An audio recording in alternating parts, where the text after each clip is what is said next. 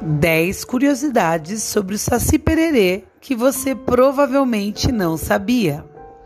1. Um, a lenda do Saci foi inicialmente criada por índios do sul do Brasil, na versão tupi-guarani. O índiozinho de cabelos vermelhos teria o poder de ficar invisível e confundir os caçadores. Seu nome era Caci Perereque. 2. Os escravos se apropriaram da história e o Saci se tornou negro e com um cachimbo na boca. O seu gorrinho é elemento da cultura europeia, já que foi inspirado nas toucas romanas, os piléis. Conta a lenda que o Saci se torna submisso àquele que rouba sua carapuça. 3. Um dos hábitos do Saci é pedir fogo aos viajantes para acender seu pito. Dizem que ele tem até uma das mãos furadas de tanto carregar as brasas do cachimbo. 4. Afinal, qual perna falta no Saci? Na dúvida entre a direita ou a esquerda, muitos afirmam que ele tem uma perna centralizada, apoiada em dedos laterais mais desenvolvidos. 5. Os causos populares contam que dentro de cada redemoinho de vento existe um saci, e para capturá-lo é preciso ter paciência e um pouco de sorte.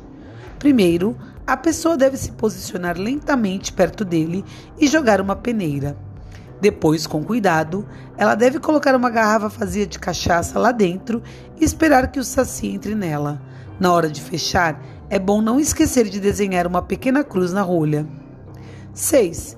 Dia 31 de outubro já é considerado o Dia do Saci na cidade de São Paulo. A data é uma proposta nacionalista feita pelo presidente da Câmara, Aldo Rebelo, em 2004, para preencher o lugar do Halloween, Dia das Bruxas americano. 7. O Saci Pererê é o mascote oficial do Esporte Clube Internacional de Porto Alegre. A figura foi criada na década de 50 por cartunistas dos jornais Folha Desportiva e A Hora. No começo era apenas um garotinho negro, depois se transformou no Saci. 8. Quem primeiro retratou o Saci Pererê em histórias infantis foi Monteiro Lobato na série de livros Sítio do Pica-Pau Amarelo.